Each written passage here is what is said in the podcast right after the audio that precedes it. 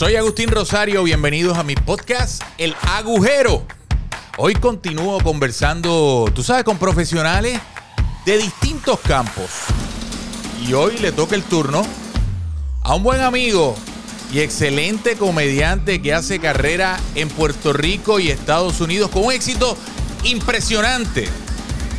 Todos sus shows de stand-up comedy siempre están soldados.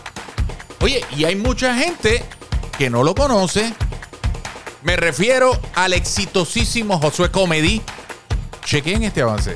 O en esas puertas, oportunidades que se puedan abrir, eh, te ofrecen muchísimo dinero y de momento el contenido no es para hacer una película de esa de adultos, pero te quiero decir, el contenido es una comedia que no necesariamente sea una comedia sana, lo haría.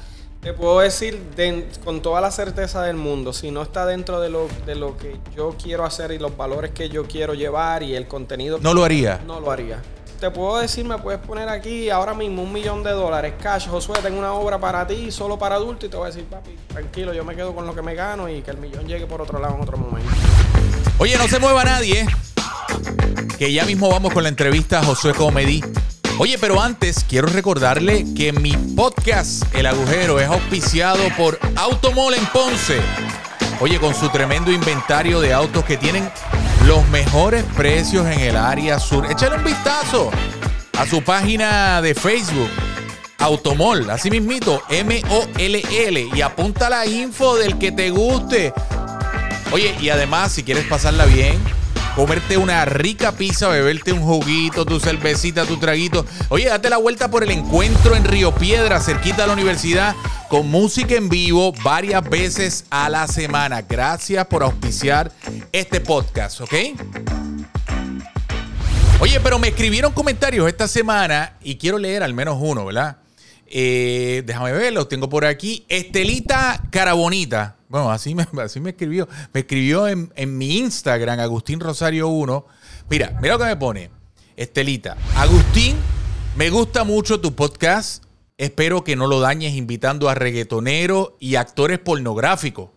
Y diablo. En adición, estoy fascinada con tus cuadros. ¿Me puedes decir si son de Marshall, Capri o Burlington? Ok. Eh, gracias, Estelita, por escribirme, que le gusta mucho el podcast. Y sobre todo que lo que ella dice, que vaya y que dañar el podcast entrevistando a reggaetoneros y actores pornográficos. Pues mira, Estelita, debo decirte que cada uno tiene su estilo, ¿verdad? Su público y claro, su enfoque. Yo no veo nada malo con entrevistar a un reggaetonero o a otro, ¿verdad? Yo creo que la diferencia está en el tipo de preguntas que le haría yo o el tipo de preguntas que le hacen los otros, tú sabes, y la dinámica que se forma, ¿verdad? Este, y sobre los cuadros, eh, ni, son de Marshall, ni de Capri. Eh, los cuadros son de, de importantes artistas puertorriqueños o latinoamericanos. Yo soy obsesionado con el arte, me encanta las artes plásticas, ¿verdad? Desde hace muchos años. Y durante una etapa de mi vida, ¿verdad? Coleccioné mucho arte. Así que eso es lo que estás viendo, Estelita. Este, digo, pero, eh, ¿verdad? Yo he visto cosas en marcha lo más bonita también. Te, date la vuelta siempre, ¿ok? Eh, pero mejor vamos a movernos a la mesa de casa, a la entrevista que le hice al comediante familiar número uno de Puerto Rico, Josué Comedy. Josué Comedy, bienvenido al podcast. Gracias por la oportunidad, contento de estar aquí. Yo quiero que tú me expliques, Josué, para beneficio de los que no te conocen. Que son muchos. ¿Cómo es posible que tú tengas tanto éxito, verdad? Que llenes cada teatro que te presenta en Estados Unidos y en Puerto Rico. Y señores, en Puerto Rico los teatros más grandes los llena y los llena y los llena. Y haya gente que de momento no te conozca. ¿Cómo tú explicas eso? Pues mira, quisiera tener una explicación, eh, ¿verdad? Porque yo mismo la estoy buscando hace años. Este, realmente no sé, eh, realmente yo pienso que conquisté lo que llamamos en las redes sociales un nicho eh, que poco a poco ha ido creciendo, que han ido a ver mis, mis eventos, han visto la calidad, la han pasado bien y han sido fieles y han regresado. Y ellos mismos me han ayudado a regar la voz dentro de su gente. Eh, pero no necesariamente ha salido para, para, lo que le llamamos el mainstream, los medios, eh, los medios de comunicación. Y creo que el apoyo interno, ¿verdad? Sigue creciendo cada día, pero no necesariamente hemos podido lograr conectar con, el mainstream, pienso yo. Josué, tú, tú, realizas una comedia familiar, ¿verdad? Tienes un compromiso con hacer comedia familiar sana, eh, sin decir una mala palabra, sin utilizar el doble sentido, que eso es un estilo también, ¿verdad? Eh, eh, ¿cómo, ¿Cómo logras tener tanto éxito en un mundo que está lleno de canciones sexuales, de doble sentido, un poco de comedia grosera? Porque esa es la verdad. O sea, yo no estoy criticándolo, pero existe. En un mundo donde de momento eh, eh, eso se consume. Claro, este, yo creo varios factores. Primero, soy una persona de fe, tengo que, ¿verdad?, decir que, que la gracia de Papá Dios, ¿verdad? Nos acompaña y nos ha ayudado. Eh, segundo, pienso que es una necesidad que hay y algo que sí hay una gran masa que está buscando y está ese espacio bastante solitario eh, y cuando la gente busca la opción de un buen show con calidad, que realmente sea gracioso, sea efectivo, pues ven en mí una opción. Hay un gran público allá afuera que quiere ir al teatro con sus hijos, que quiere llevar a su mamá, que quiere llevar a su abuelita y quizás no se atreve a llevarla a exponerla a algo que pueda ofenderla o pueda eh, hacerla sentir incómoda y pues soy una opción eh, para ello. Este, también pienso que se ha trabajado bien intencionalmente y con mucho cuidado el contenido que hago. Eh, eh, me refiero a la calidad, al que sea efectivo, las historias que hago. En mi caso, pues no necesariamente lo que diga, sino cómo lo diga, porque no estoy dependiendo de una palabra o de, un, o de algo de doble sentido. So, el, ensayar, el practicar el timing, eh, cómo voy a llevar esa historia. Yo creo que he logrado, ¿verdad? Si se puede usar la palabra, perfeccionarlo a un nivel que la gente conecta con las historias. Y yo creo que cuando tú conectas con alguien, pues eh, te interesa seguir apoyándolo. Entonces la gente se conecta y se identifica con muchas de las cosas que yo hablo en, mi, en mis shows. Ahora, yendo a los inicios, ¿verdad? ¿Por qué decidiste por la comedia familiar? ¿Porque no te sentías cómodo con la comedia que se estaba haciendo en Puerto Rico? Una combinación de varias cosas. Primero que nada, mis valores personales. Desde niño soy una persona que fui criado, ¿verdad? Con una familia cristiana, de valores. Este, y no estoy diciendo que la persona que haga un estilo distinto al mío no tenga valores. Pero yo en mi caso, eh, pues siempre he, sido consumidor de lo que es el, producto sano, el producto familiar. Y era algo que estaba en mí desde, desde niño. Eh, luego, pues en el año 2012, pues tengo una, ¿verdad? Una decisión bien personal de, hacer cosas que le agradaran a, Dios eh, a nivel personal. Y yo siempre me puse de, de reglas que en todo lo que yo hiciera, yo quería que Papá Dios pues se sintiera orgulloso de mí. Y eso pues siempre está en mi mente, está en mi corazón. Eso es algo bien personal. Y volviendo a lo que te hablaba ahorita, pues creo que hacía falta también. Hacía falta, había un vacío donde realmente, si tú miras la mayoría de los programas de televisión de, Puerto Rico, la mayoría de los programas de comedia, pues su contenido es bastante fuerte. La música que está saliendo, que está pegando, pues también tiene un contenido fuerte. La comedia que se hace en teatro, mucha de ella también tenía un contenido fuerte. So, entiendo que había una necesidad. Fíjate, una cosa, yo no sé si yo te había dicho esto, Josué, pero desde que yo empecé, desde que yo te conocí por primera vez, ¿verdad? Este, me interesó lo que estabas haciendo en redes sociales.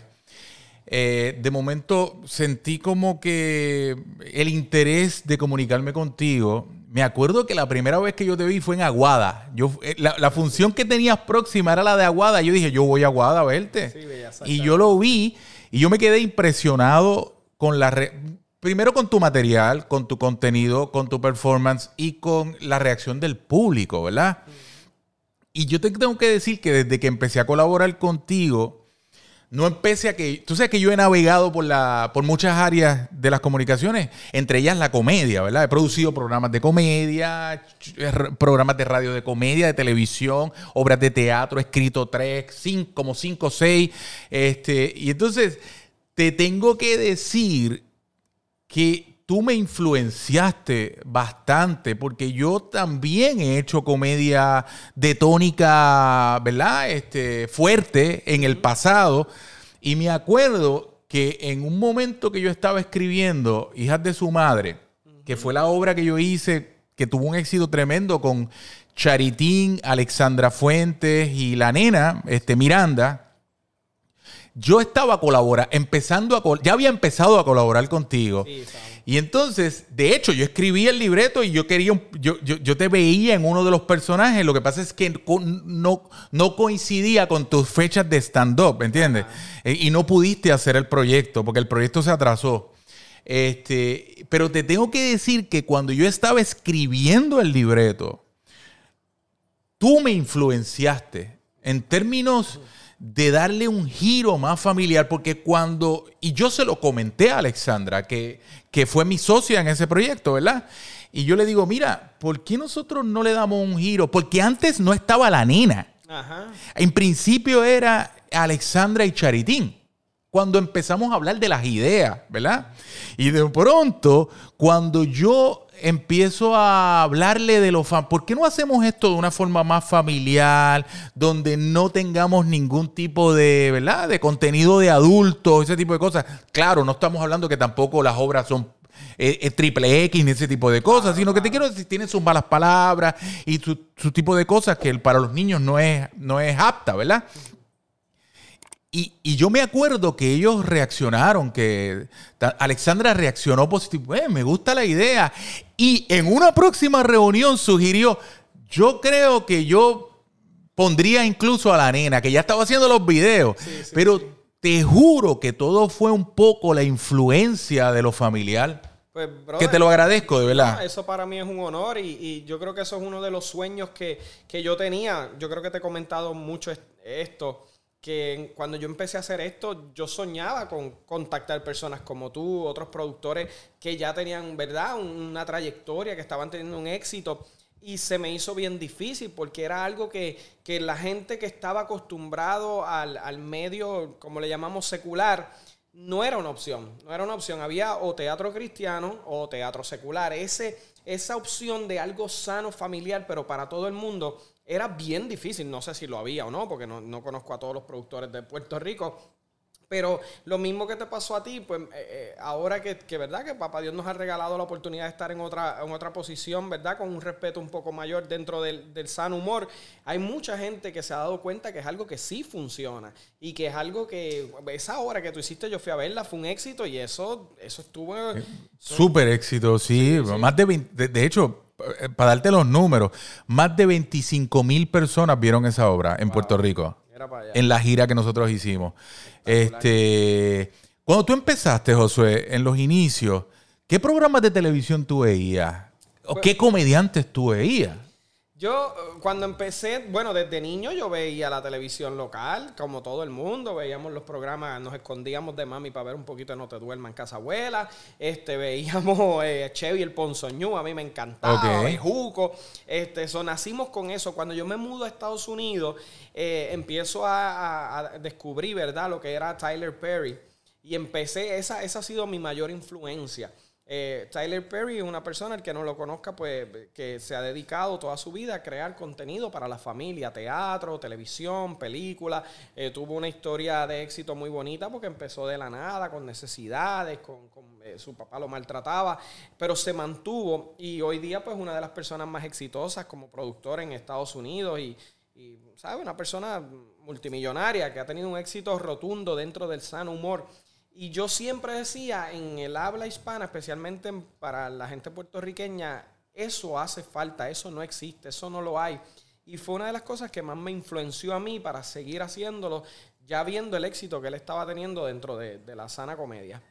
Eh, tu contenido siempre se basa en anécdotas, en cosas, en vivencias, ¿verdad? Eh, en cosas que la gente puede conectar y, que de alguna forma todo el mundo le pasa. Son cosas familiares, ¿verdad? Del entorno del núcleo familiar o las frustraciones o demás. Eh, eh, pero hay otro tipo de comedia, ¿verdad? Que de momento utilizan, eh, pues, pues el doble sentido y ese tipo de cosas. ¿Tú piensas, Josué, que la comedia así, de tónica de doble sentido, un poco ha pasado de moda? Brother, yo decir eso es bien difícil porque cada persona consume lo que le gusta. O si tú le preguntas esto a un seguidor de Chente, te va a decir, no, papi, eso está el palo, eso, eso, es, lo, eso, eso es lo mejor que hay, ¿verdad? Un abrazo para Chente, que, que lo conozco. Si tú me preguntas a mí, yo no te diría que ha pasado de moda porque siguen llenando teatros. Hay mucha gente que tiene éxito dentro de la comedia para adultos en Puerto Rico y fuera de Puerto Rico. De hecho, los comediantes más grandes estadounidenses, un Kevin Hart, un Dave Chappelle, son gente que tienen ese tipo de contenido, contenido para adultos. Yo no pienso que ha pasado de moda, yo simplemente pienso que las dos eh, tienen un público y el público que yo trabajo está bastante abandonado. ¿Por qué? Mucha gente dice que es más fácil hacer comedia para adultos que hacer comedia familiar. Mucha gente no cree que pueda funcionar. No sé exactamente la razón, pero no creo que ha pasado de moda porque siguen, siguen. Yo, yo, te, yo, mira, en el caso, digo, de mi opinión, ¿verdad? Yo, yo, yo no creo que tampoco, yo, yo coincido contigo, pero creo que hay, o sea, la comedia es la comedia. La comedia, eh, al pasar del tiempo, realmente es la construcción de situaciones cómicas, de anécdotas cómicas, de, um, que tú construyes para hacer reír, ¿verdad? Eh, el, problema es el abuso. O sea, eh, el, el problema que yo le veo a algunos eh, comediantes es que no construyen adecuadamente y, tienen que valerse de hablar malo y decir 80 palabras malas en 5 minutos, ¿entiendes? Entonces, eh, es, es la falta de la construcción. Entonces, a, veces eh, en la construcción del libreto, de la anécdota, del tópico, de la rutina, que hace que entonces eh, eh, eh, de alguna forma este, opten por, por, decir 800 malas palabras. ¿Entiendes? Y eso es un problema porque cuando tú dices 800 malas palabras, se va el efecto de la mala palabra que ibas a utilizar en algún momento al final. ¿Entiendes? Y eso es un problema. Sí, mucha gente te podría refutar eso, aunque yo no esté de acuerdo con decir que es un estilo y que hay un grupo de seguidores que le gusta ese estilo. Eh, y, sí, yo te podría decir que hay un grupo, especialmente en el mundo universitario, que van a los open mic y le gusta ese estilo bien irreverente de que de hasta dónde tú te atreves a llegar, ¿me entiendes? Y lo que me va a dar risa es cuán atrevido tú eres en contarme algo bien fuerte, bien asqueroso. Y, y ese eh, efecto de shock, de oh my god, no puedo creer que él dijo eso, es lo que me causa risa es un estilo, yo lo que pienso es que cuando uno trabaja, ¿verdad? Con mente empresarial, uno tiene también que trabajar para la masa. Eh, y ese tipo de contenido pues se queda eh, bastante eh, en pops, en comedy clubs, no, quizás no es algo que te lleva a, tener una carrera donde tú puedes pues como hoy que estamos en el Teatro Tapia en Viejo San Juan, a correr este, unas grandes giras. Realmente, bueno, es bien difícil porque esto, esto depende con quién tú lo hables. Hay gente que lo defiende a muerte. Este es mi estilo, esto es lo que le gusta a la gente. Yo de mi parte entiendo lo mismo que tú, que es eh, muchas veces un abuso para sentir una seguridad. Eh, porque eso es un salvavidas. Yo no tengo ese salvavidas. Si a mí me va mal o la rutina no es muy efectiva, pues con malas palabras lo disfrazo o siendo bien irreverente y causa un efecto de risa. En mi caso yo no tengo ese salvavidas. Yo tengo que asegurarme que mi rutina es buena, que mi chiste es bueno, que mi historia es buena. Y que conectaste con la gente y que eso, eh, eh, o sea, como la gente se conecta, te sigue y de momento pues, pues se ríe de, lo que te está pasando, ¿verdad? Sí, de la historia, sí. Ven acá, Josué, una de las, o sea, tú escribes, tú haces personajes, tú haces redes sociales, pero tu fuerte, entiendo que es el stand-up eh, comedy, ¿verdad? ¿Tú has visto a otros stand-up comedy, comedian en Puerto Rico? O ya sea en el pasado, ya sea reciente. Sí, mucho. De hecho, yo estuve en el cartel de la comedia, que éramos varios. Estaba Alejandro Gil, estaba Mario Villay en ese entonces, estaba Danilo Buchame, estaba Francis Rosa. Eh, este, fui a ver a Luis Raúl muchas veces también, fue un, amigo, eh, en, ¿verdad? Eh, que en paz descanse. Este, he tenido la oportunidad de ver a Raymond también. He tenido la oportunidad de ver a Marian Pavón. Eh, tengo a mi amiga Yani que me está haciendo opening en esta gira, que también he visto su trabajo. Eh, sí, he visto, he visto a Chente, he visto varios comediantes. ¿Hay, hay alguno que...? A Mauro Yola, que es comediante familiar, Nelson Lucky, JR, eh, todos los he visto. ¿Hay alguno que de momento tú lo, tú lo, lo tengas como referencia? Mm, como referencia... O, que, o que te guste más que los otros. Fue gran influencia en mi JR porque JR me demostró que se puede hacer un buen stand-up comedy fuera de personaje eh, sin recurrir al doble sentido. Porque en Puerto Rico, pues normalmente la comedia familiar, eh, la gente que tiene un éxito dentro de la comedia familiar son personajes. Pues Nelson Lucky tiene a Félix Casado, a Mauricio Yola tiene mucho éxito con Yeyito, el alcalde, este, y hay varios compañeros. Eh, JR fue de gran influencia porque yo lo vi y dije, eso es lo que yo quiero hacer. Yo quiero hacer comedia, yo como Josué, no depender de mi personaje del chef. Eh, yo creo que, esa ha sido la persona que yo he usado quizás de referencia para, ¿verdad? Para poder hacer sano humor. Josué, actualmente vive fuera de Puerto Rico, ¿verdad? Este, ¿Te mudaste por motivos familiares o te mudaste por motivos profesionales? Pues mira, eh, realmente me mudé, eso fue algo que se dio súper orgánico. Cuando yo vivo de la producción, es lo que vivía antes, antes de tener mi tienda online, antes de poder generar algún ingreso con las redes sociales, pues yo producía mis eventos y eso era lo que, lo que cuando pasó el huracán María en Puerto Rico, eh, nosotros pasamos el huracán acá. Eh, durante ese año estuvimos yendo fuera de Puerto Rico en varias ocasiones a tratar de crear un mercado allá para producir eventos, porque en Puerto Rico los teatros estaban cerrados, no había luz, la gente no tenía interés de comprar un boleto en ese momento. Y yendo allá eh, bastantes veces y quedándome en casa de familiares, pudimos empezar a desarrollar un mercado y yo sentía que para que mi carrera saliera de Puerto Rico, ya aquí pues estábamos establecidos bien con, a nivel profesional, eh, ya tú te estabas encargando de lo que era la producción, el separar los teatros, el negociar con los técnicos. Para poder hacer lo mismo allá, yo sentí que necesitaba estar allá. Necesitaba estar allá, eh, estoy en el estado de la Florida, dije es un mercado donde puedo empezar, empecé a producir en Kissimmee, en Orlando, en Tampa, en el sur de la Florida, y de ahí se me hacía más fácil viajar a otros estados eso fue alguna decisión profesional que, pues, gracias a Dios nos salió bien y, lo que habíamos establecido acá como productor, pues, lo pudimos eh, hacer allá y, pues, por eso logramos trabajar en ambos mercados. Josué, yo sé que tú eres bilingüe y dominas el inglés. Yes. Tú, tú, tú, ¿está en tus planes, por ejemplo, explorar un poco el mercado en inglés? Pues sí, está en mis planes. Yo, de hecho, hace unos años atrás me contrató un productor de Chicago y me dijo, ¿tú crees que puedes hacer un show en inglés para la comunidad latina? Sea, estilo George López, Gabriel Iglesias, que puedes usar el Spanglish.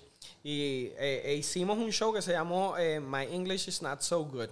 Y yo tomé varias rutinas de diferentes shows buenas que tengo que pude traducir. Hay algunas rutinas que necesitas que sea, o sea, la pelea esta de la madre boricua, no le vas a poder cambiar el, idioma. Pero lo hicimos y funcionó muy bien. Este público que tú le puedes decir un chiste y de momento le metes la palabra chancleta o, y lo entienden. Eh, y sí, y es algo que está en mis planes. Me gustaría en un futuro poder... Pero, por ejemplo, si te, si te contratan o eh, o, de momento te invitan a hacer carrera en Los Ángeles, ¿te mudarías para Los Ángeles a hacer películas y en inglés solamente? Bueno, eh, yo tengo 37 años, no sé qué posibilidad, ¿verdad? Real haya de, de, comenzar una carrera desde cero en el mundo del cine, pero si sucediera y es una buena oportunidad donde donde es costo efectivo para mí, para mi familia, donde va a ver, significar un crecimiento dentro de mi carrera y va a ser algo que vaya acorde con mis valores y lo que yo hago, claro. Ninguna oferta uno le dice que no hasta que la analiza. Tú mencionaste ahorita, eh, eh, y lo volviste a mencionar ahora, tus valores este, y el compromiso que tú tienes, que yo lo conozco muy bien, ¿verdad? Eh, pero si de momento en esa oferta o en esas puertas, oportunidades que se puedan abrir, te ofrecen muchísimo dinero y de momento el contenido, no es para hacer una película de esa de adultos, pero te quiero decir, el contenido es una comedia que no necesariamente sea una comedia sana, ¿lo haría? Te puedo decir con toda la certeza del mundo, si no está dentro de lo, de lo que yo quiero hacer y los valores que yo quiero llevar y el contenido... No lo haría. No lo haría. No lo haría, sin, sin duda alguna. Y mucha gente puede decir mentira, pero lo que pasa es que no lo has visto el billete. Créeme cuando yo te digo que yo he tenido muchos acercamientos que pueden significar un crecimiento significativo en mi carrera, donde miro el contenido o miro la oferta y sé que, que, va a quitarle a lo que ya yo he logrado establecer en la mente de la gente y no lo hago porque uno ha trabajado tan fuerte y tan fuerte porque la gente diga yo voy seguro a ver este tipo, yo llevo a mis hijos segura, tranquila, seguro, tranquilo que el tú exponerte a, mm, espérate, que ya no, me, ya no me está gustando, ya no me siento igual de cómodo llevando a mi familia, pues te va a matar un trabajo que ha sido tan difícil lograrlo. Este, que te puedo decir, me puedes poner aquí ahora mismo un millón de dólares cash, Josué, tengo una obra para ti, solo para adultos, y te voy a decir, papi, tranquilo, yo me quedo con lo que me gano y que el millón llegue por otro lado en otro momento. Seguro, te lo puedo decir con la certeza del mundo. Ok. Desde tu perspectiva profesional de, de ¿verdad? del entretenimiento, ¿cómo tú ves a Puerto Rico en términos de política, en términos culturales, en términos de oportunidades, en términos del desarrollo? ¿Cómo tú lo ves? Wow. Y, y, y es interesante la pregunta, sobre todo para ti, porque tú te mudaste de Puerto Rico, aunque vienes constantemente a Puerto Rico a, hacer, a trabajar, ¿verdad? Y a visitar a tu familia. ¿Cómo tú lo ves? ¿Cómo tú ves a Puerto Rico? Es, bien, a mí estos temas son tan peligrosos, ¿verdad? Entrar en ellos para mí por, por, la, por las pasiones que levanta y por las diferentes opiniones que hay sobre el tema. A mí genuinamente me preocupa mi isla, me preocupa, y volvemos a usar la palabra valores. Creo que todo, eh, ¿verdad? Todo lo que es bueno o malo que sucede en un país eh, empieza con los valores. El, pillo que el, el, político que roba porque es pillo es por falta de valores. El, comunicador que comunica eh, contenido que daña, que ofende, es por una necesidad de valores. El el niño que le enseñaron en su casa que los problemas se resuelven a puño y a pata en la escuela y el que te mire mal le caes encima, es un problema de valores. El chamaco que sale de la casa con una pistola a pegarle par de tiros a alguien es un problema de valores. Y que no tiene ningún respeto por la vida. Eso, cuando venimos a ver todo, todo, todo, los problemas grandes de sociedad comienzan eh, con, con los valores. Y yo pienso que en Puerto Rico y en muchas partes del mundo los valores se están perdiendo. Eh, la gente está pensando en su bienestar, mucha gente está pensando en cómo salir ellos bien, en cómo eh, resolver sus problemas de la manera más fácil.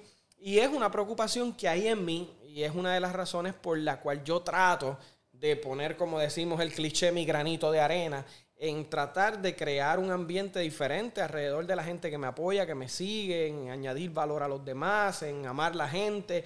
Este, hay una preocupación genuina, hay una preocupación genuina. Yo creo que todos los que vivimos en Puerto Rico o tenemos familia en Puerto Rico o visitamos continuamente en Puerto Rico, vemos que hay unas situaciones que, que se están saliendo de control.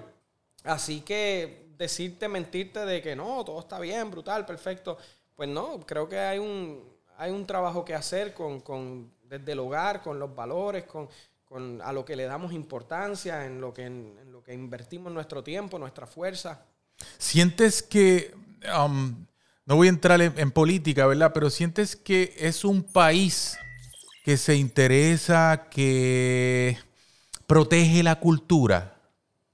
Bueno, si hablamos. Las artes, la cultura. Yo pienso realmente, pienso que puede haber más cariño a las artes, especialmente al teatro.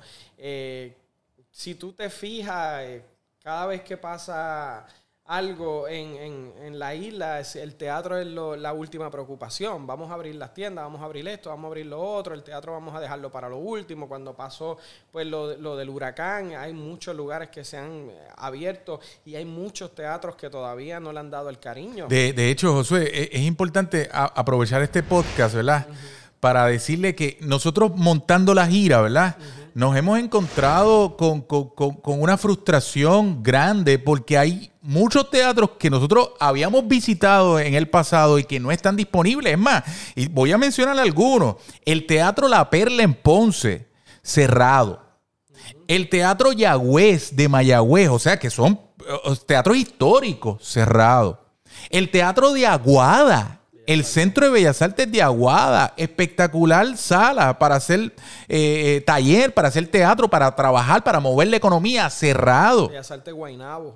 Bellas Artes de Guainabo, cerrado. Teatro Oliver de Arecibo. Oliver de Arecibo, llevo cinco. Cinco y se me quedan, se me quedan dos o tres. Eh, te, digo lo peor, los otros días, que, que, no es un teatro del gobierno, es un teatro privado, ¿verdad? Los otros días pasé por el Ambassador, que lo tenía Luisito Vigoró, ya no lo tiene, en Santurce, y ahora lo tienen de Covacha.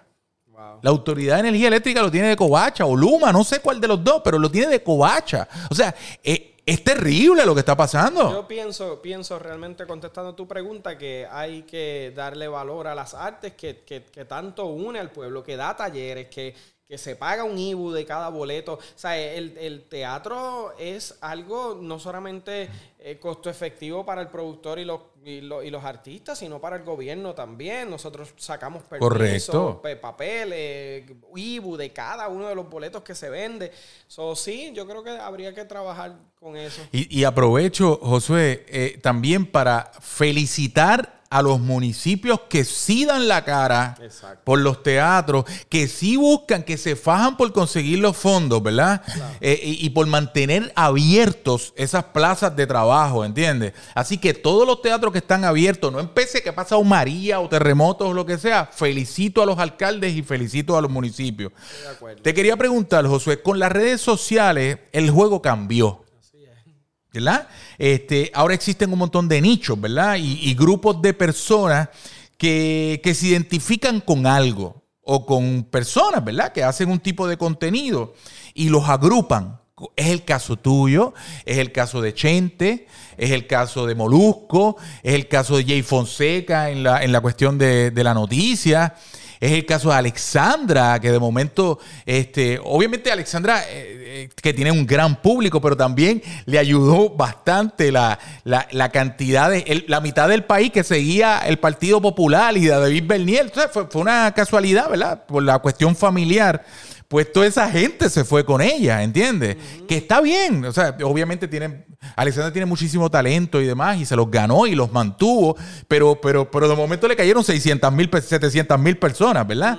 este, y, ese tipo de nichos y grupos eh, mantiene negocios, mantiene productos. ¿Qué pasaría si las redes sociales desaparecen para ustedes? Yo no creo que desaparezcan. Lo que pudiese pasar es que se la hackeen a uno y uno se levante un día y no tenga un seguidor. Este, realmente, pues, es una base bien fuerte para nuestro negocio. Yo le oro a papá Dios que no, ¿verdad? Que nunca nos pase una cosa así. Eh, porque es nuestra única plataforma. Yo no estoy en televisión, yo no estoy en radio. Eh, esa plataforma es la que me mantiene conectado con la gente que me sigue. Esa es la plataforma donde yo le digo dónde, en qué próximo teatro voy a estar. Cuando pasó la pandemia y todos los teatros cerraron, yo abrí una tienda online que vendo mercancía como esta. Y en esa tienda online, pues usando mis redes era que yo promocionaba y eso fue lo que mantuvo las finanzas de mi hogar estables mientras no podía estar en el teatro. So, mucha gente lo ve como un enemigo. Yo veo las redes sociales como una gran bendición. De hecho, personas como, como tú, que ahora mismo tienes un podcast, te mantiene eh, en los ojos de la gente. Este, eh, para mí ha sido de gran ayuda porque porque normalmente cuando tú tienes un contenido que tú sabes que puede funcionar y tú quieres hacer y lo llevabas a un canal de televisión a un productor pues eran mucho las trabas que tenías para poder exponerlo. De hecho yo nunca lo logré. Cuando surge esto de las redes yo empiezo a mostrar mi contenido en mis redes. Eh, la misma gente empezó a compartirlo empezaron muchos videos a irse viral y eso fue lo que me posicionó en los ojos de esa gente que sí me conoce y apoyan y compran boletos. Eso, eso, eso, eh, me dijiste todo lo bueno, ¿verdad? Eh, ¿Qué podría ser lo malo dentro de esa segmentación o dentro de esos nichos? ¿Qué podría ser? Yo creo que lo, malo que tienen las redes sociales es muchas veces el, poder de opinión que le da a las personas eh, que no conocen a uno. Y si tú mentalmente no estás saludable y si tú no estás listo para saber que dentro de las redes sociales vas a ver gente que te quiere y va a haber gente que te odia, pues te puede afectar emocionalmente. Cuando tú estás en televisión, tú no lees los comentarios de nadie, tú no te enteras si a la gente le gustó o no le gustó, tú haces tu programa y te vas para tu casa. Cada vez que tú subes un video en las redes sociales, eh, eh, ese tráfico ¿verdad? Depende del comentario de la persona, de los shares. So, si emocionalmente tú no estás estable para decir, hay gente que me va a querer, hay gente que no me va a querer, hay gente que le va a encantar, hay gente que va a pensar que soy un ridículo, un charro, pues puede afectarte emocionalmente. Hubo un tiempo donde yo le daba mucho peso al comentario de las personas y yo sentía que tenía que complacer a cada persona que me seguía y a veces hasta me frustraba y tenía, cuando miraba, tenía 500 comentarios positivos, 7 negativos y yo le daba más peso a esos 7 que a los 500. So, tuve que trabajar conmigo mismo para saber que, mira, vivimos en un mundo donde hay gente que le gusta, hay gente que no le gusta y hay gente que simplemente lo que quiere es hacerle daño a una persona que ve que está teniendo éxito. So, emocionalmente tienes que estar preparado para aguantar lo bueno y lo malo de, la opinión de la gente. Oye, Josué, yo he visto, eh, he, producido incluso también a muchísimos eh, comediantes en Puerto Rico, ¿verdad? En, televisión, en radio, incluso en stand-up comedian. He hecho muchos proyectos de stand-up comedy, como los monólogos de la barriga, 100% transfat, que de ahí incluso em, inició Molusco a hacer stand-up, Ali Warrington y un montón de ellos, ¿verdad? Este, y, hay una gran cantidad de talento en Puerto Rico, ¿verdad? Incluso también he producido eh, stand-up de Alexis Valdés en Puerto Rico. O sea, que yo he visto, ¿verdad? Y he tenido de primera mano. Yo, no porque sea tu amigo, no porque colabore contigo o produzca cosas contigo, yo te digo con sinceridad, después de Luis Raúl, que para mí era el, comediante número uno de stand-up comedian en Puerto Rico, que en paz descanse mi amigo Luis, Luisra, yo opino que tú eres el segundo y, por ende el primero actualmente y el, el, o sea, el, primer comediante que hace este tipo de género y que tiene el talento para hacerlo sorprendentemente. Si tú tuvieras a Luis Raúl, que yo sé que tú admirabas también, eh, la oportunidad de hablarle, ¿qué tú le dirías? ¿Qué tú le dirías a Luis Raúl de frente con pues respecto a su arte y con respecto a, ti, que posiblemente sea el precursor. Tú sabes lo impresionante de esto. Antes de Luis Raúl lamentablemente fallecer, Luis Raúl estaba buscando talentos para manejar. Y esto yo nunca lo había hablado. Él estaba buscando talentos para manejar y había firmado a un cantante de Ponce, se llama Yamsha. Sí. ese entonces estaba haciendo videos, contenido. Buena gente. Este, iba a trabajar con Yamsha y él estaba buscando un stand-up comedian. Y esas palabras, ¿verdad? Que las recibo con mucho eh, honor y te las agradezco. Esas palabras me las había dicho él. Me dijo, yo he mirado todos los comediantes que, que hay en Puerto Rico y el único que yo me atrevería a ponerle el sello y decir, este, este muchacho lo estoy encaminando yo es a ti me dijo él. Entonces, si yo pudiera verlo, ¿verdad? Le, daría las gracias por, la confianza que me dio en ese momento, por sus consejos. Eh, me orientó demasiado en cuanto a ritmo de la comedia, en cuanto a cómo conectar con la gente, en cuanto a cómo llevar una rutina que fuera efectiva. Eh, agradecido, agradecido de, su confianza y de, dentro de un mundo donde hay, ¿verdad? Tanta gente tratando de levantarse en este género. En ese momento que yo solo estaba con, comenzando, pues viera algo en mí. Eh, no se nos dio, este, obviamente su estilo era bien distinto a lo que yo quería hacer eh, y ahí pues tuvimos, ¿verdad? Unas diferencias de ideas. Eh, adicional a eso, pues él iba a introducirme en, el, en, un show que él iba a hacer en un crucero. Ese crucero pues nunca se, se llevó a cabo porque él falleció. Pero sí, siempre agradecido de él y de toda persona que, que confía en lo que yo hago, al igual que te lo he dicho mil veces, vivo agradecido de ti porque eh, tienes unos conocimientos, tienes unas conexiones, tienes eh, un talento en la producción y el que hayas confiado en mí y tú me ayudaste a llevar mi carrera en Puerto Rico de un nivel a otro, especialmente con, con el show de Eso no da risa. Así que agradecido. Josué, sabes que te quiero, te respeto eh, tengo mucha confianza eh, en, el futuro tuyo y en donde vas a llegar. Eh, y es, me encanta haber tenido la oportunidad de entrevistar al stand-up comedian más exitoso de Puerto Rico, pero más desconocido. Increíble, ¿verdad? Es increíble, ¿verdad? Reitero esto por, por llamar la atención un poco de los que no te conocen todavía para que te busquen en josuecomedy.com y en las redes sociales Josué Comedy. Y de momento, eh, ¿verdad? Este, se entusiasmen también y, puedan ver fe, dar fe, ¿verdad? Y, ver por sus propios ojos el talento que tiene Josué. Y a los que me siguen a mí, no se enojen con, con Agustín. Porque ya los veo escribiéndome. ¿Cómo que es más desconocido si tú llenas todos los teatros? Este, yo, entiendo. Pero he hecho la aclaración. yo entiendo perfectamente lo que él se refiere. Nos referimos al mainstream este, a los medios, por ejemplo, hay otros comediantes que hacen mucho menos funciones quizás de las que Papá Dios me ha permitido hacer a mí y les cubre la prensa. Hicieron 20 funciones, 30 funciones. Ahora mismo del show de mi suegra no me deja, ya estamos pasando las 70 funciones y la prensa ni lo sabe, ni le importa. Eh, y a eso es lo que se refiere Agustín. No te lo digo porque es que te van a sí, Sí, sí, me van a pelar, me van a pelar. bueno, no, pero lo hago, lo hago.